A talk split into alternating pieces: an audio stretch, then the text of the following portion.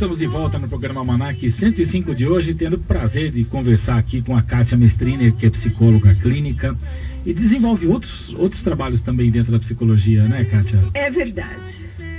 Uma das paixões que eu tenho é a psicologia do trabalho. Graças ao trabalho realizado para algumas empresas com seleção, treinamento, diagnóstico organizacional, eu também tenho uma paixão pela psicologia do trabalho, uhum. o que me possibilitou também desenvolver uh, trabalhos como perita da área de saúde mental. Uhum. Então a gente é um trabalho muito interessante, né, de acompanhamento uhum. de alguns casos uh, decorrentes de processo trabalhista.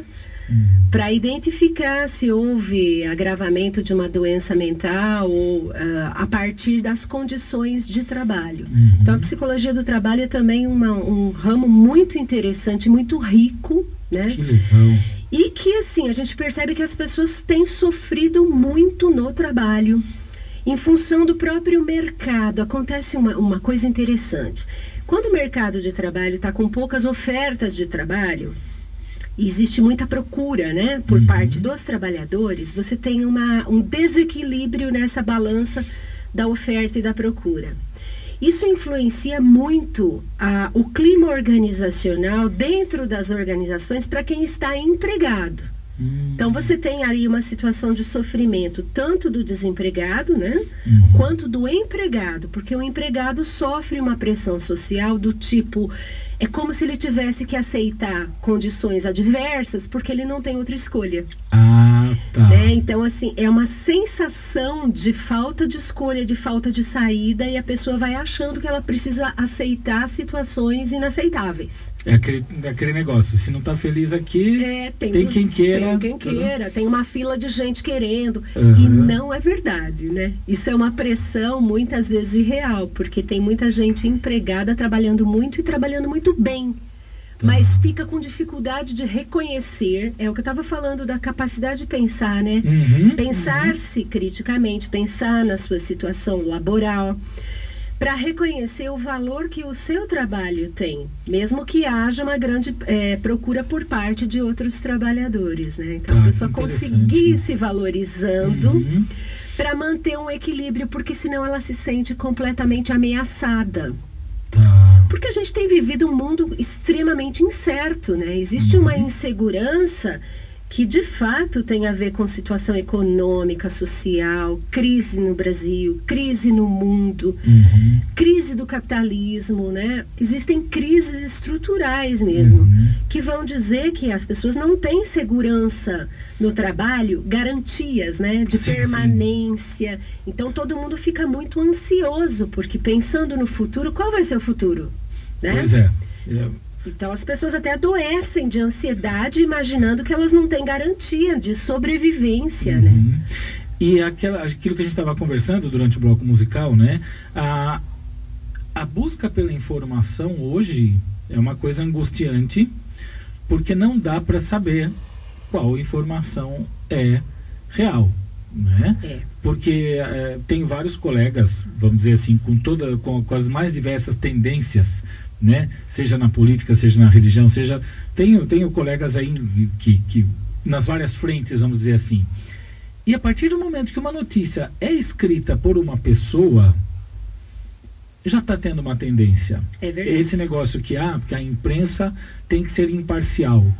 Tá, tem que ser, mas não é. É. Tá? É, é duro falar isso no meio de comunicação, né? Mas as pessoas falam da, das mais diversas tendências também. Essa, essa guerra do assim, ah, você precisa ler, você precisa estudar. Eu falei, sim.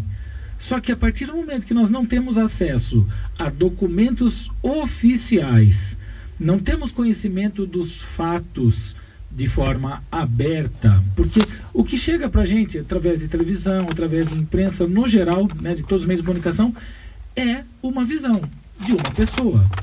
E geralmente é uma visão superficial, né? Superficial. Superficial. Como a gente estava conversando com o Marquinhos, é como se fossem, assim, informações de publicidade, né? Sim. Tudo muito rápido, muito superficial e de consumo imediato. Então, todo tipo de informação tem sido apresentada dessa maneira, né? Uhum. E realmente só quem está disposto a se aprofundar vai entender realmente de um assunto. Senão a gente é levado como manada, né? A gente é levado Sim. a acreditar em certas coisas, né? uhum. né? Que a gente não sabe se são reais. É. Né? E, e, a gente está partindo para isso Uh, em tudo, né? Aquilo que a gente falou uh, do produto que vai fazer aquilo mais rápido, uhum. né? Você vai deixar de entender o processo de muitas coisas, né? Hoje a gente vê formação de profissionais, né? Ah, aqui você se forma em seis meses. Uhum. Eu fico revoltado quando eu vejo algumas divulgações pelo Instagram, Facebook eu saí, né? Então não vejo mais, ainda bem. É. Mas pelo Instagram ainda vem, ah, aprenda violino em três meses. falei, gente, e tem gente que acredita, vai lá, paga porque ela quer tocar violino em três meses. falei, isso não existe. Mas seria né? tão bom, né, Luiz Fernando? Ah. Eu ia me inscrever. eu não consegui tocar nenhum instrumento a vida inteira, já pensou? Sabe o que eu estou dizendo? Que a gente tem uma vontade enorme de acreditar em milagre. Tá. E essa vontade de acreditar em milagres, né, entre aspas, que são as soluções rápidas, uhum. né? Que seria muito bom se existisse solução rápida para as questões. E aí na área da psicologia eu vejo que é a questão do, da autoajuda. Autoajuda uhum. vende loucamente. Entra numa livraria e veja lá os mais vendidos. É autoajuda. É autoajuda né? Só que é uma autoajuda que ajuda o autor, né? é um autor, ajuda o autor.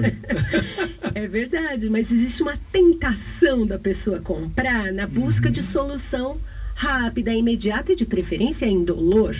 Porque assim, ah. o processo de construção de alguma coisa, por exemplo, se alguém decide tocar violino, isso implica em horas de dedicação, né? Uhum. Uma aprendizagem de algo completamente novo, é uma outra linguagem. É. De algumas coisas. É. Né? Então, a gente queria tocar violino sem nada disso, né? Uhum. E acho que essa busca pela informação, como a gente estava falando, quer dizer, claro que ah, eu quero ler tal coisa, eu vou buscar aquilo que me agrada. É. E eu não vou buscar ler aquela fonte que não me agrada. Isso. Né? E, a, e a minha opinião vai ser aquela do autor que me agrada. Isso, e a gente vê isso também na área de saúde. É interessante, né? Porque às vezes a pessoa vai em busca da resposta que ela quer. Então ela vai, por exemplo, em vários médicos até que ela encontre um médico que diga aquilo que ela acha que é. Esse é o médico Esse bom. Esse é o médico bom. né? Essa é uma das dificuldades da psicoterapia, porque na psicoterapia, provavelmente a pessoa vai descobrir coisas que não são tão agradáveis uhum. sobre ela, por exemplo. Tá. Né? O bacana é que ela vai em busca disso. Né? Normalmente ela vai em busca uhum. disso. Mas se ela não está pronta para isso, ela acaba arrumando uma desculpa para não permanecer porque aí ela vai se deparar com algo mais doloroso a respeito dela mesma, né? Isso que é complicado, e eu vejo até no mercado de trabalho, ah, muitas e muitas pessoas não se ambientam né, dentro de uma equipe, dentro de uma. Porque muitas vezes ela não aceita que ela tem algumas limitações ou que ela precisa mudar algumas coisas, né? Tem muito disso, quer dizer, o mercado está em busca de profissionais que tenham mais conteúdo, ou profissionais que saibam estar dentro de uma equipe e fazer um trabalho em conjunto com os outros? Então aí depende muito do perfil da empresa e da vaga. Tá. Mas uma coisa que eu tenho tentado pensar criticamente é, por exemplo, eu vejo muito entrevista de gente da área de, de trabalho, selecionadores, tentando, tentando dar dica para o, o sujeito que está desempregado, né? Uhum. Tentando dizer para ele, olha, sua participação tem que ser assim, tem que ser assado, o mercado está buscando isso, está buscando aquilo. Quando, na verdade, me parece que se a gente não tem desenvolvimento econômico, se a gente está estagnado, uhum. né, a gente não tem oportunidade né? E sem oportunidade, não adianta você estar tá ou super qualificado, ou bem qualificado, ou pronto para aprender se você não é qualificado. A gente precisa de crescimento, né? Uhum. De oportunidade. Senão, para mim, fica parecendo um papo furado. Sim. Porque eu já vi gente ser descartada de processo porque tinha qualificação demais. E gente Sim. descartada porque tem qualificação de menos. Então, o que, que a organização busca? Ela tem que receber o que o mercado oferece. Sim. Né? Uhum. E o mercado nunca oferece o que ela precisa pronto. As pessoas sempre vão ter que se adaptar e se relacionar. né? Uhum. Inclusive tecnicamente. Ninguém está pronto tecnicamente. Né? Então, a capacidade de aprender, teoricamente, é a principal característica desejada para qualquer cargo. Né? Mas isto só vai acontecer, só vai se concretizar se a gente tiver oportunidades, né? Que é difícil, né?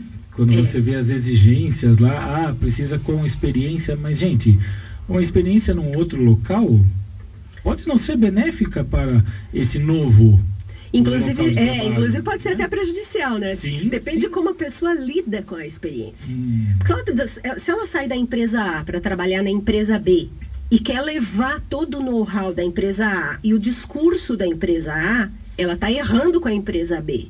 Porque ah. a capacidade de adaptação que tem a ver com a capacidade de aprendizagem, é que vai gerar resultados onde quer que essa pessoa esteja. Ela tem que entender o universo, porque cada empresa tem, uma, tem um perfil cultural. Uhum. Cada empresa é um mundo à parte, é mais ou menos como cada família, né? Tem uhum. a própria dinâmica, as próprias uh, questões. Então não dá para levar de uma para outra. Você tem que ser capaz de adaptar realmente, né? Agora, essa palavra adaptação né? Nós estamos tendo esse poder, essa capacidade de nos adaptar. Você sabe que ah, eu não gosto muito dessa palavra, não. Da, essa palavra adaptação. Inclusive, uma das principais críticas que a psicologia recebe, e aí a gente tem que pensar se realmente a gente está trabalhando bem, né? é a ideia de que a psicologia é uma ciência que está uh, trabalhando em função da adaptação do ser humano a diversas situações sociais, laborais. Só que isso a gente tem que pensar criticamente que um ser humano não deve se adaptar a uma situação que lhe seja desfavorável. Então, adaptação acima de tudo não é interessante. Tá? Uhum. Se você faz parte de uma família que tem uma dinâmica doentia, é melhor não tentar se adaptar a essa dinâmica. A gente não tem que se acostumar com o que é ruim. Uhum. Né? Essa é a crítica que a psicologia recebe. Que Na... atualmente surgiu aí o termo tóxico, né? As é. relações tóxicas, as, é. essa palavra está muito em, é, eu sendo, acho, sendo muito usada. Eu acho ela né? bem interessante, uhum. né? Porque assim você vai respirando algo que vai, faz mal, você vai deglutindo algo que faz mal e não percebe, né? Uhum. Então eu acho interessante essa, essa, esse conceito aí de relações tóxicas, né? E a gente se. Aí é que vem a, aquela mania nossa de, do apego. Uhum. Né? Ah, mas como é que eu vou viver sem? Ah, mas como é que eu vou fazer? Gente, se uma coisa faz mal, a gente tem que se livrar do que faz mal. Sejam pessoas, sejam situações, sejam alimentos, sejam lugares. Quer dizer, até quando a gente vai sofrer por uma coisa, por essa questão, né? Como é que eu vou fazer sem? Você sabe que esse tema é interessantíssimo, porque o que, que eu vejo muitas vezes? A pessoa está numa relação tóxica, abusiva, uhum. mas ela não sabe, tá? Tanto homens quanto mulheres, e eu estou falando tanto de relacionamento amoroso, afetivo, quanto de relações laborais.